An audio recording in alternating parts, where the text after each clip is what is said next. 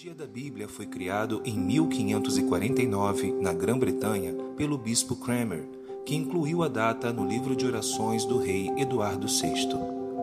O Dia da Bíblia é um dia especial e foi criado para que a população intercedesse em favor da leitura da Bíblia. No Brasil, a data começou a ser celebrada em 1850, quando chegaram da Europa e dos Estados Unidos os primeiros missionários cristãos evangélicos. Desde dezembro de 2001, essa comemoração tão especial passou a integrar o calendário oficial do Brasil, por meio da Lei Federal 10335, que instituiu a celebração do Dia da Bíblia em todo o território nacional. Hoje, as celebrações se intensificaram. Realização de cultos, carreatas, maratonas de leitura bíblica, exposições bíblicas, construção de monumentos à Bíblia e distribuição maciça de escrituras são algumas das formas que os cristãos encontraram de agradecer a Deus por esse alimento para a vida.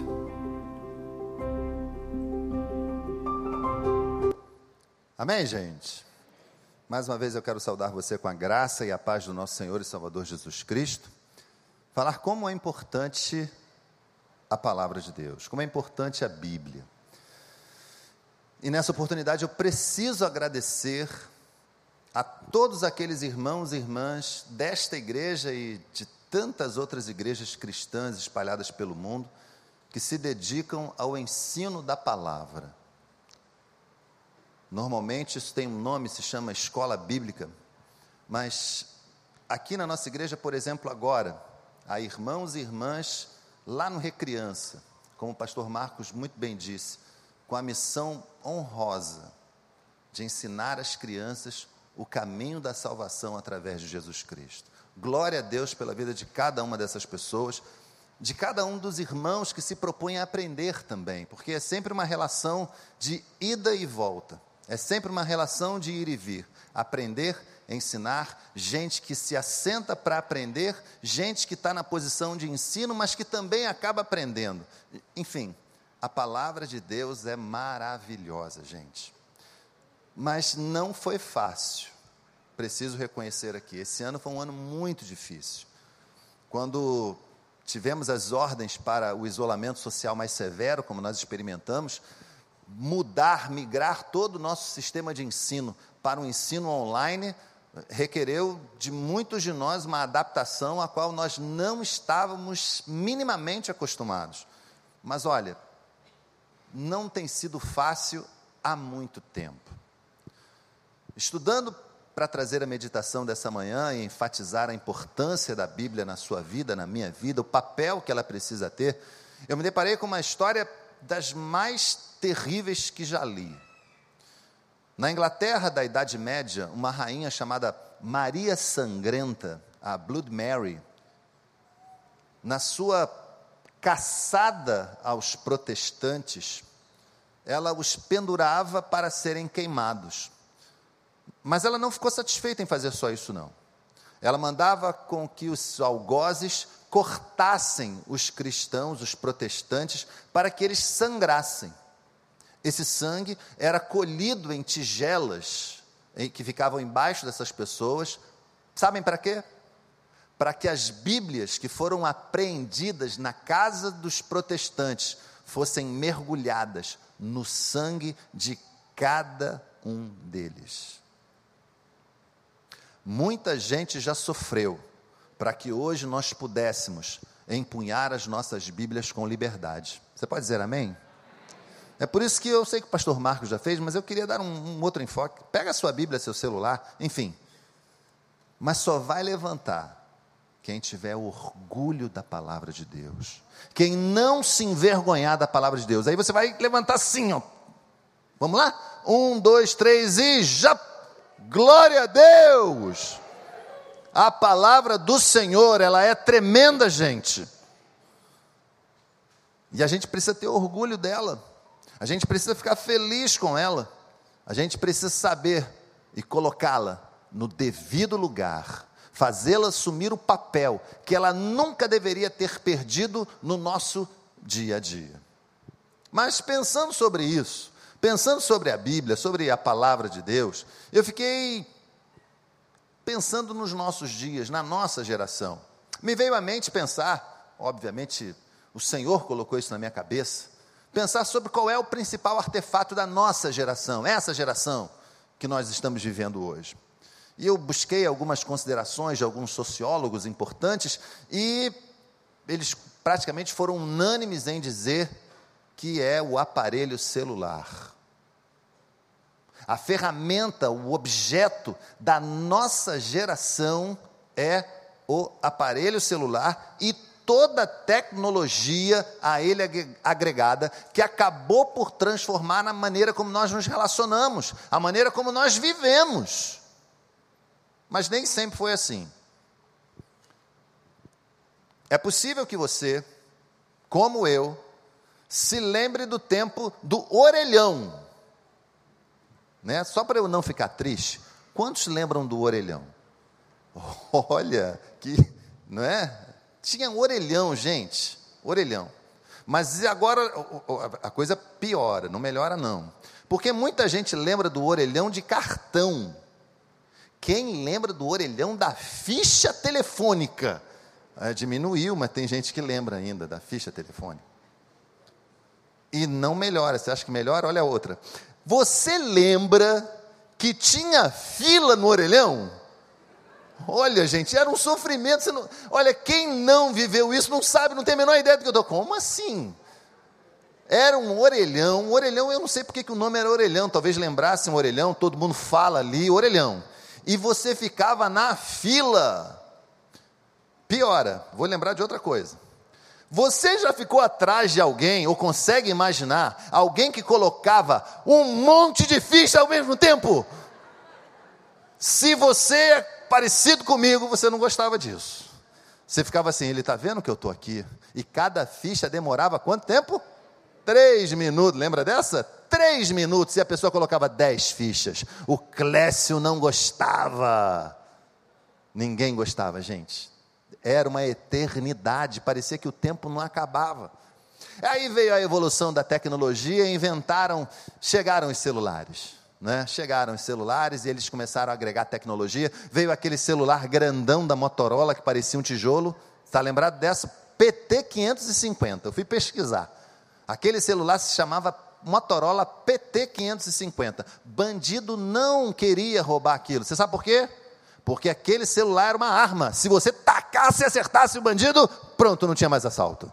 De tão pesado que ele era. Não cabia no bolso, para você ter uma ideia, de tão grandão que ele era, ele não cabia no bolso. Veio a evolução, vieram os celulares da Nokia, né? A Nokia vendeu o celular, chegou a ser o celular mais vendido do mundo né, de tanto que vendeu Nokia. A Motorola lançou um celular queridinho, que era o StarTAC. Lembra? Tinha um flip, todo mundo queria ter um StarTAC. Né? Hoje é iPhone, mas naquela época era o StarTAC. Chegaram os rádios da Nextel. Quem lembra do rádio? Olha, a gente todo, tinha um rádio. Você tinha dois telefones, um celular normal e um radinho. Tudo, tudo, tudo, e aquela, tudo, tudo, aquela coisa, né? Chegava a irritar, porque chegava num lugar, todo mundo tinha aquele radinho e ninguém silenciava aquele barulho. Tudo, tudo, tudo, tudo, era uma coisa impressionante. Hoje em dia, com muita tecnologia, o, a Samsung e a Apple dominam o mercado e um Samsung Note 20 e um iPhone 12 Pro são talvez os sonhos de consumo de muita, mas de muita gente. Tudo isso para dizer, gente, que celulares mudaram o modo como nós nos relacionamos com as coisas. Mas eu também pensei, qual haveria de ser o principal artefato do reino, o principal recurso do reino? Não demorei nadinha para chegar à conclusão de que é a palavra do Senhor. No reino que o Senhor estabeleceu, no reino que Jesus veio estabelecer, o principal recurso é a palavra de Deus. Eu não tenho dúvida disso, nenhuma. Somos instados a estudar a palavra desde o início. Quando nós conhecemos a Cristo, somos levados a estudar a palavra, a ter intimidade com a palavra, a conhecer a palavra, a descobrir os desígnios de Deus, principalmente a descobrir os desígnios de Deus para nós através da palavra. Não é exagero dizer que celular de um lado e Bíblia do outro mudaram a forma como nós vivemos.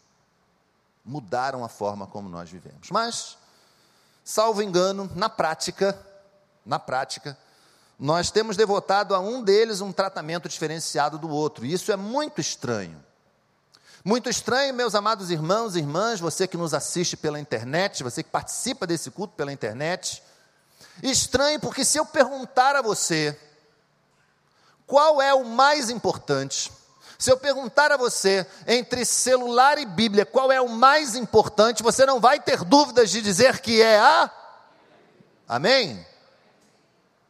É a palavra, é a Bíblia. Mas eu vou fazer outras perguntas e você vai, vai ver se essa resposta que você deu se confirma na prática. Vamos lá? Eu pergunto para você: qual dos dois vai sempre no seu bolso ou na sua bolsa? A Bíblia ou o celular? Já parou para pensar nisso? Está sempre ali, ó, guardadinho, pertinho. Qual dos dois você dá várias olhadas ao dia? A Bíblia ou sei lá, tem gente rindo. Por trás da máscara eu consigo perceber que você está rindo, viu? Pastor daqui de cima vê tudo, é um negócio impressionante aqui, não é? Qual dos dois você dá várias olhadas durante o dia? A Bíblia ou o celular? Né? Parou e vai lá e dá uma conferida. Bíblia ou celular? Qual dos dois, quando você esquece, você fica louco? E não abre mão, não, não, não esqueci, não posso ficar sem, eu tenho que voltar para pegar. A Bíblia ou o celular? Essa reação é para a Bíblia ou é para o celular? Quer outra pergunta? Qual dos dois hoje você não pode viver sem? Passar uma semana. O celular ou a Bíblia?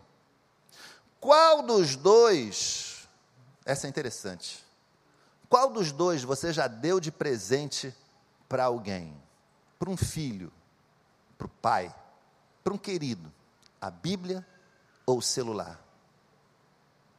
Qual dos dois não falta nas suas viagens? Aquele que merece mais, eh, eh, entra no checklist, não posso esquecer: Bíblia ou celular? Qual dos dois você usa para ajudar alguém que está em necessidade? O conteúdo que aparece no celular ou o conteúdo da palavra de Deus? Gente, são perguntas que parecem despretensiosas. Algumas pessoas podem responder Bíblia para tudo, mas é bem possível que alguns de nós tenhamos respondido celular para algumas dessas perguntas despretensiosas. Por isso eu preciso perguntar para você: qual o lugar da palavra de Deus na tua vida? Qual o lugar da palavra de Deus? Qual o papel da palavra de Deus no teu dia a dia? Tem importância ou não tem? Onde é que ela se encaixa? O que, que ela significa para você? Que espaço ela tem na tua rotina? Que espaço tem a Bíblia diante de tantos afazeres que você tem? Diante de tudo isso, eu não posso deixar de pensar em Pedro, lá em Lucas 5. Os discípulos estavam cansados, muito cansados, porque passaram a noite toda tentando pescar mas não conseguiram pegar nada. Jesus se aproxima deles e diz assim: vão um pouquinho mais profundo e lancem as redes. Oh, eu quero que você imagine comigo: os caras passaram a noite toda tentando pescar. Vocês acham que eles não foram para o fundo? Gente, eles foram para o fundo, eles vieram para o raso, eles foram para a direita, eles foram para a esquerda, eles foram um pouquinho mais para o fundo, vieram um pouquinho mais para o raso, eles fizeram de tudo e não deu certo. Pedro liga o sincerômetro e diz para o Senhor assim: Senhor, nós tentamos de tudo na noite de hoje, mas pela tua palavra nós vamos lançar as redes. Jesus falou: Olha, vão para o fundo e lancem as redes. Pedro, olha, Senhor, nós tentamos de tudo, mas pela tua palavra nós vamos lançar as redes. Você sabe o que aconteceu, gente? Você conhece o texto? As redes vieram abarrotadas de peixes. E ficou tão pesado o negócio que elas começaram a se rasgar. Você pode dar glória a Deus? Mediante a tua palavra, nós vamos lançar as redes. Para Pedro e os apóstolos, aqueles que estavam pescando, a palavra do Senhor foi a palavra de certeza de que tudo se ajeitaria, a palavra de certeza de que tudo entraria nos eixos, a palavra de certeza que vai dar peixe nessa rede. Mediante a tua palavra. Por isso, meu irmão, minha irmã, você que está aqui comigo nessa nessa manhã, você que está nos assistindo, você que vai assistir esse culto numa outra oportunidade. O meu desejo na meditação dessa manhã é fazer com que você pense acerca do papel da palavra de Deus na tua vida, a fim de que você tenha certeza absoluta que ela precisa ter um lugar de destaque, um lugar que ela nunca deveria ter saído, porque a palavra é poder. A palavra é força, é vida, é alento, é esperança, é certeza, é a palavra de Deus. E a gente não pode abrir mão dessa palavra.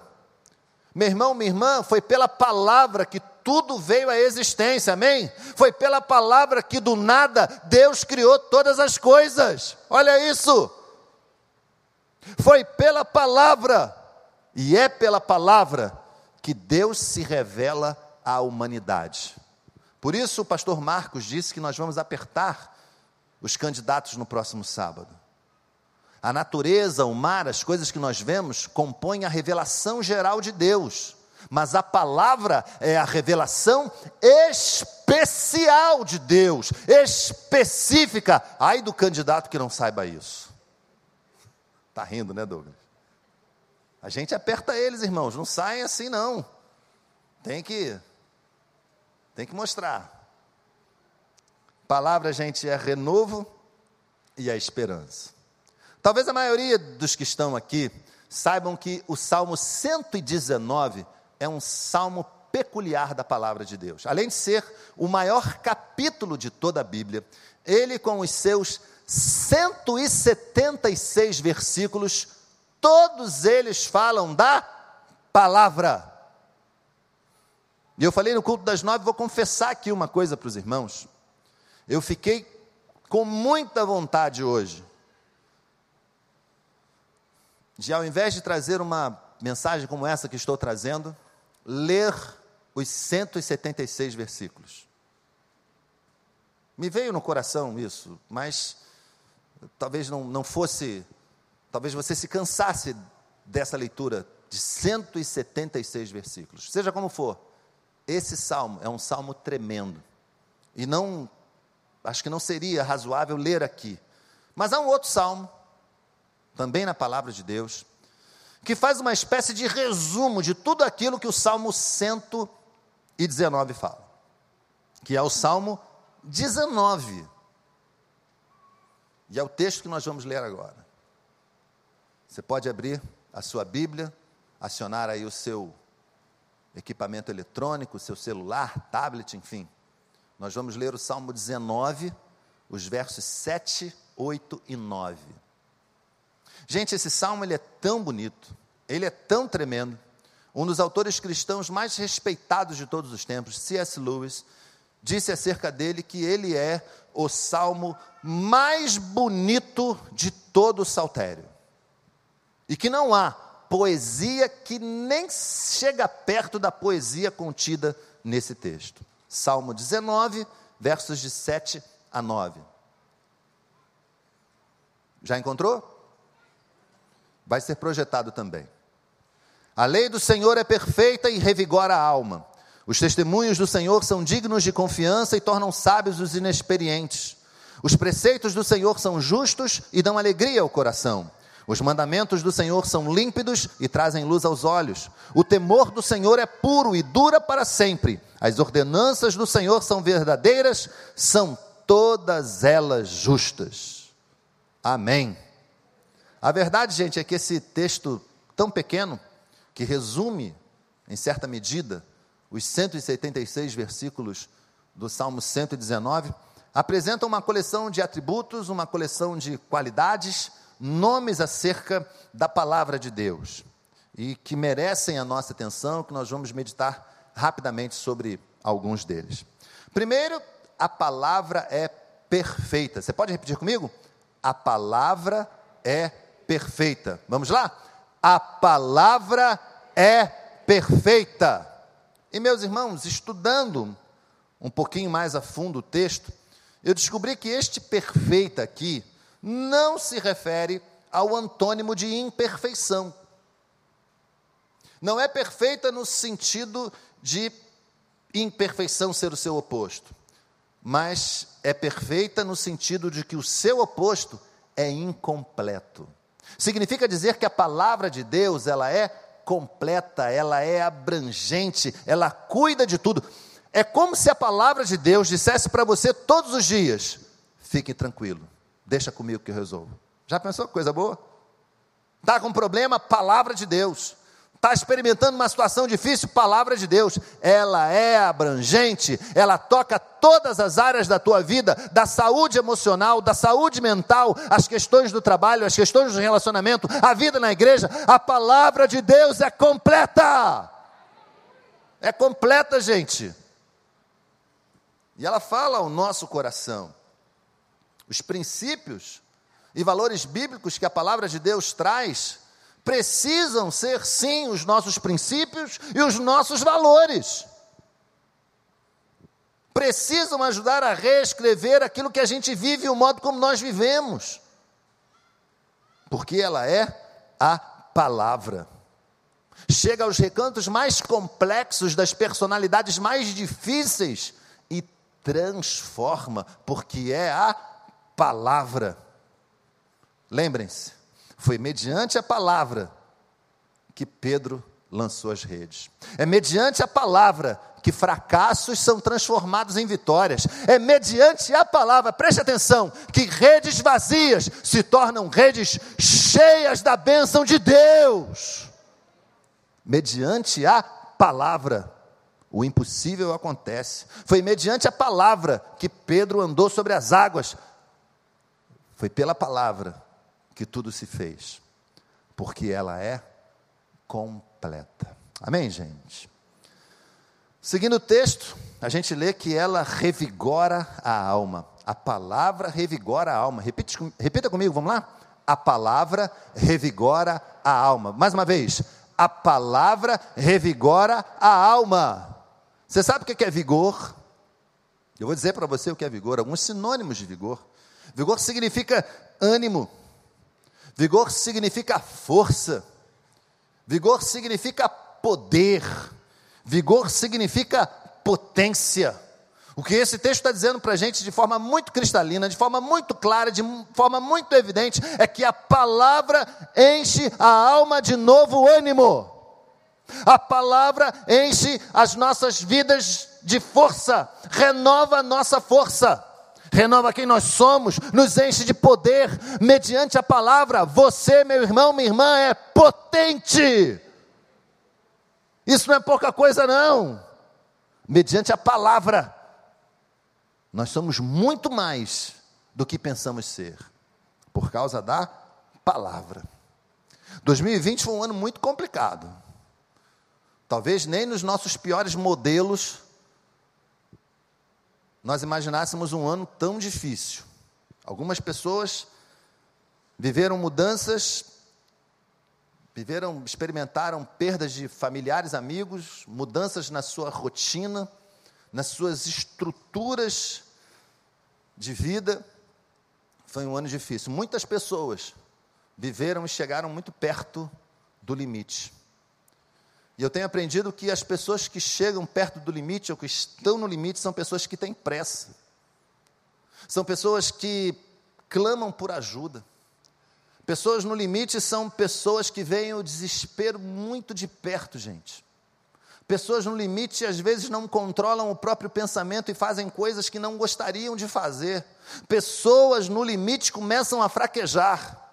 Mas se você entrou aqui nessa manhã, se você está assistindo a gente ou vai assistir depois, se você é uma dessas pessoas que está no limite ou muito perto do limite, deixa eu dizer uma coisa para você: a palavra de Deus chegou. A palavra que revigora a alma, que renova o ânimo, chegou. E se você quiser, ela não vai mais embora, não. Ela chegou para ficar. A palavra de Deus chegou.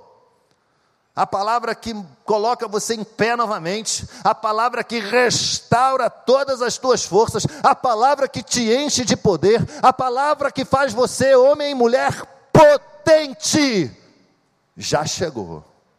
E não vai embora, não, ela chegou para ficar. Deixa eu dizer uma coisa para você aqui muito séria. Essa palavra que está aí pertinho de você, talvez em forma de um livro, talvez no seu celular, não é para ficar lá na sua cômoda, não é para ficar na sua estante enfeitando.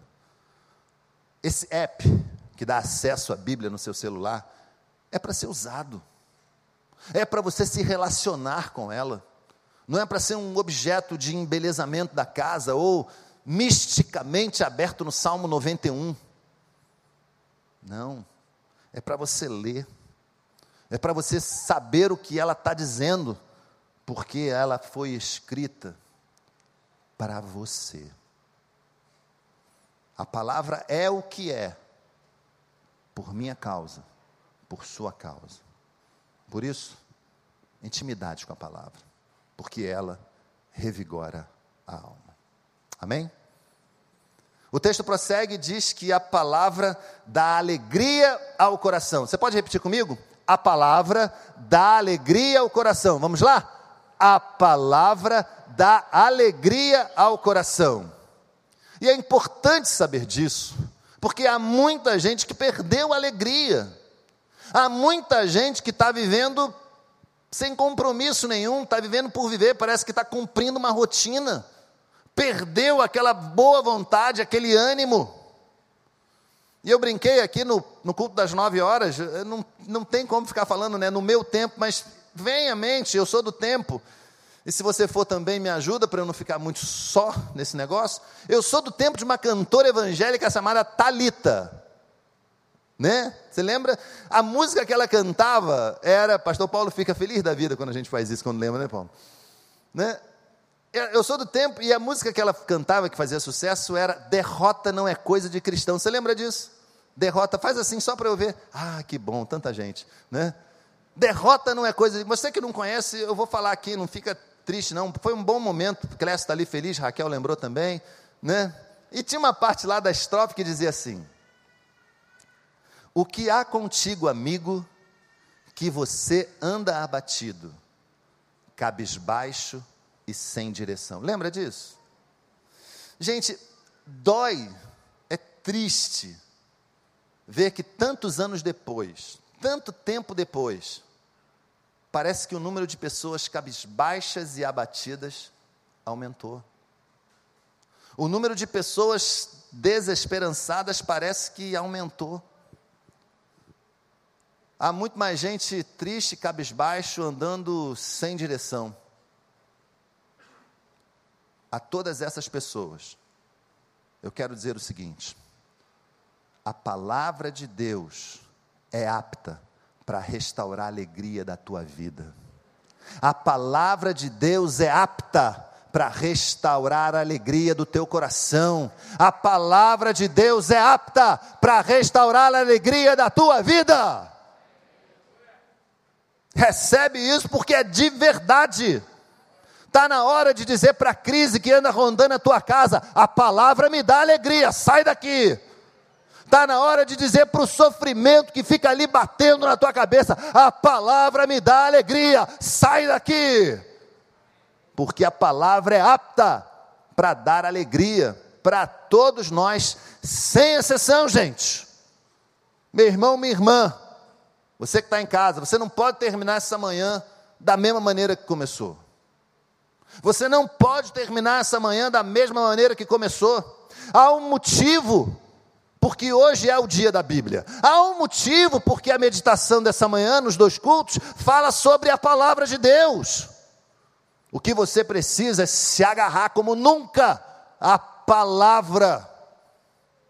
Pastor Marcos falou uma coisa aqui que, como eu gosto disso, Meus irmãos, a palavra é o centro dessa igreja.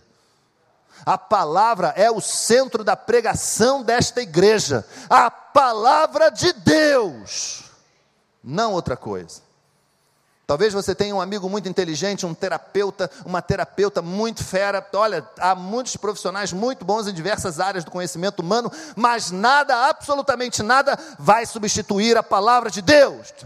E que nessa manhã você renove a tua dependência da palavra, você renove o teu amor à palavra de Deus, porque ela sim vai transformar, e se ela te transformar, nada te leva de volta ao que você era. Nada absolutamente. O Senhor Jesus chega a dizer, para a gente refletir: Felizes são aqueles, bem-aventurados são aqueles que ouvem estas minhas palavras e as praticam. Amém, gente? Bom, o que, é que nós vimos até agora?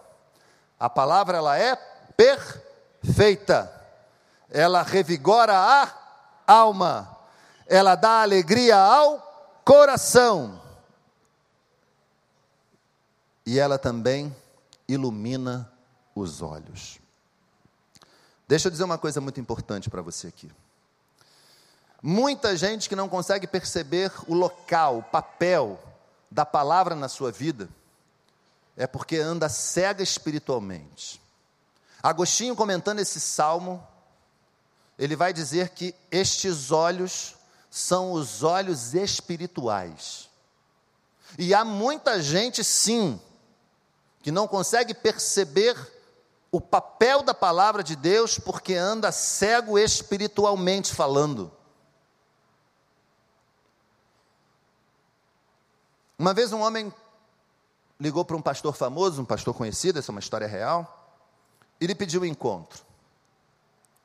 Apesar de todos os afazeres, aquele homem conseguiu marcar no domingo, uh, antes do culto, da igreja dele celebrava o culto às 18 horas, eles marcaram às 16 e eles tiveram um encontro. E aquele homem chegou contando logo uma história.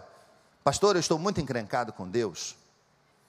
Muito encrencado com Deus. Por que você está encrencado com Deus? Perguntou o homem de Deus, perguntou o pastor. Pastor, eu trabalho numa firma de aborto, numa clínica de aborto. E nós fazemos muitos abortos. E quantos mais abortos nós fazemos, mais dinheiro entra. Nós faturamos no último ano mais de 9 milhões. Senhor pode imaginar quantos abortos nós fizemos. Eu acho que eu estou muito encrencado com Deus. E o pastor arregalou o olho, né? Mas, pastor, não é só isso. Eu me separei da minha primeira mulher. Me casei com uma segunda, mas também já me separei da segunda e estou com uma terceira. E mas ela não é a minha mulher de fato. Eu penso que eu estou muito encrencado. E o pastor arregalou um pouquinho mais o olho. Mas, pastor, não termina aí. Tem mais. Eu estou profundamente endividado, pastor. Eu estou com dívida por todos os lados, porque apesar do faturamento grande na minha vida, entrar muito dinheiro também sai muito. Eu não tenho regra com as coisas. Então eu estou profundamente endividado e simplesmente não sei como fazer para lidar com tudo isso. Pastor, eu estou muito encrencado. E o pastor arregalou um pouquinho mais o olho. E ele, pastor, mas não termina aí, tem mais. Eu fico imaginando, né? Que mais? Pastor, eu sou judeu. Eu não acredito no cristianismo. Mas eu tenho vindo ao seu culto. E toda vez que o irmão prega, que você prega, não falou irmão, toda vez que você prega sobre pecado, parece que você está falando comigo. Parece que é a mim que você está atingindo. E eu tinha que falar com você, o que, que eu posso, fazer? Pastor, você pode me ajudar? E aquele pastor ligou o, o, o sincerômetro e falou: Claro que não. Como que eu posso te ajudar? Eu não tenho a menor ideia de como te ajudar, mas Jesus pode te ajudar. E aquele homem replicou: Mas eu não acredito em Jesus. E o pastor falou: Então vamos fazer uma coisa. Abriu lá a sua gaveta, pegou uma Bíblia e deu àquele homem. Abriu a Bíblia, indicou a ele o Evangelho segundo João e falou para ele assim: Olha, você vai ler esse texto, esse capítulo, esse livro aqui, a primeira vez, vai ler a segunda vez, e vai ler de forma ininterrupta até que você saiba quem é Jesus. Você pode fazer isso? Ele, pastor, eu posso fazer qualquer coisa, é claro que eu vou fazer isso. E eles saíram dali com aquele pacto. Quando você descobrir quem é Jesus, você me liga de volta. Domingo, final daquele dia, a segunda-feira, a terça, na quarta-feira toca o telefone do pastor. Pastor, sou eu. Podemos nos encontrar? O pastor, sim, claro que podemos. E eles se encontraram. E então, você já sabe quem é Jesus? E aquele homem respondeu: Sim, eu sei. Ele é Deus. Ele é o Filho de Deus. Amém, gente? Foram três dias. E aquele homem revelou o propósito do Evangelho segundo João, que está escrito lá em João 20 para que creais, essas palavras foram escritas, o Evangelho segundo João foram escritas para que creais que Jesus é o Filho de Deus e que crendo nele tenhais vida em seu nome. Três dias. Pastor, mas tem mais. Assim como ele fez contando os problemas, ele fez contando a bênção. Pastor, tem mais, não acabou não. Eu pedi demissão da clínica de aborto eu não trabalho mais naquele lugar. E o pastor, puxa vida, que coisa boa, mas pastor, não, não terminou por aí não, tem mais.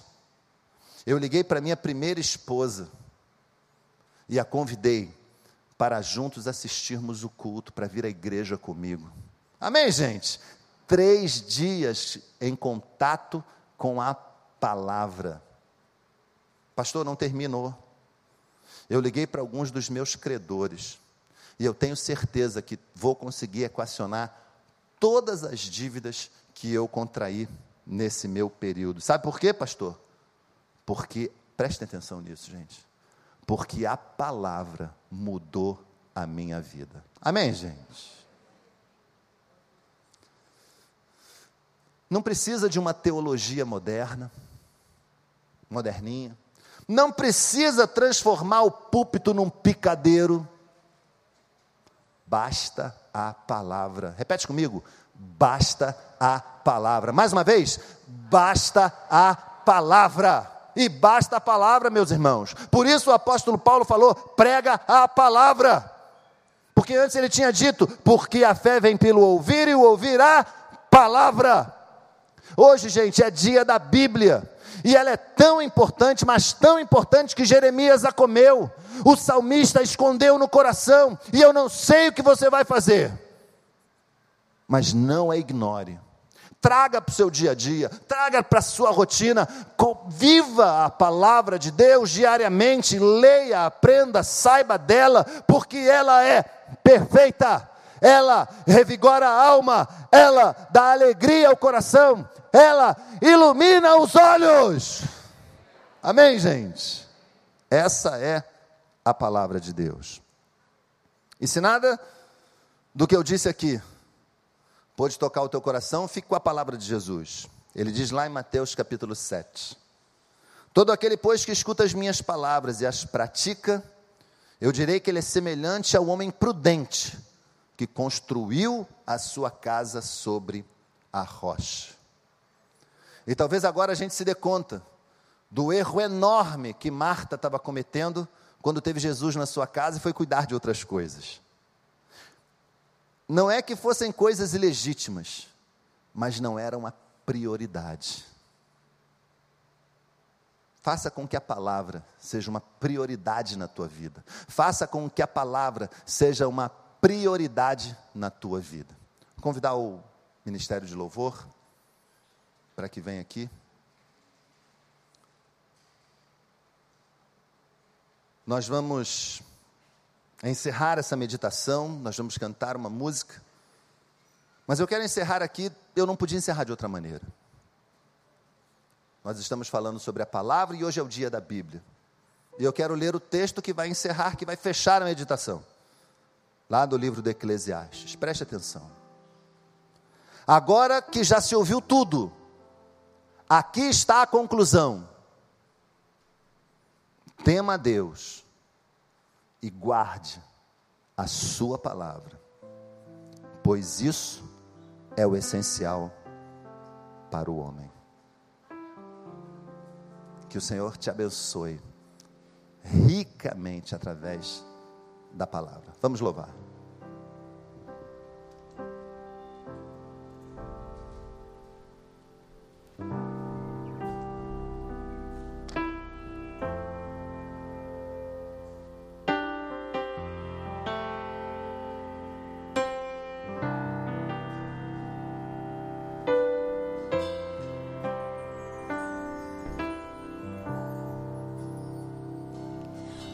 palavra é luz para o meu caminho, tua palavra, lâmpada para os meus pés, tua palavra é luz para o meu caminho, tua palavra, lâmpada para os meus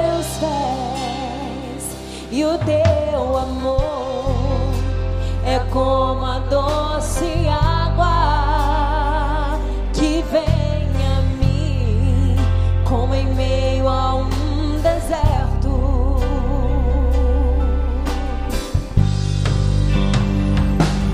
Como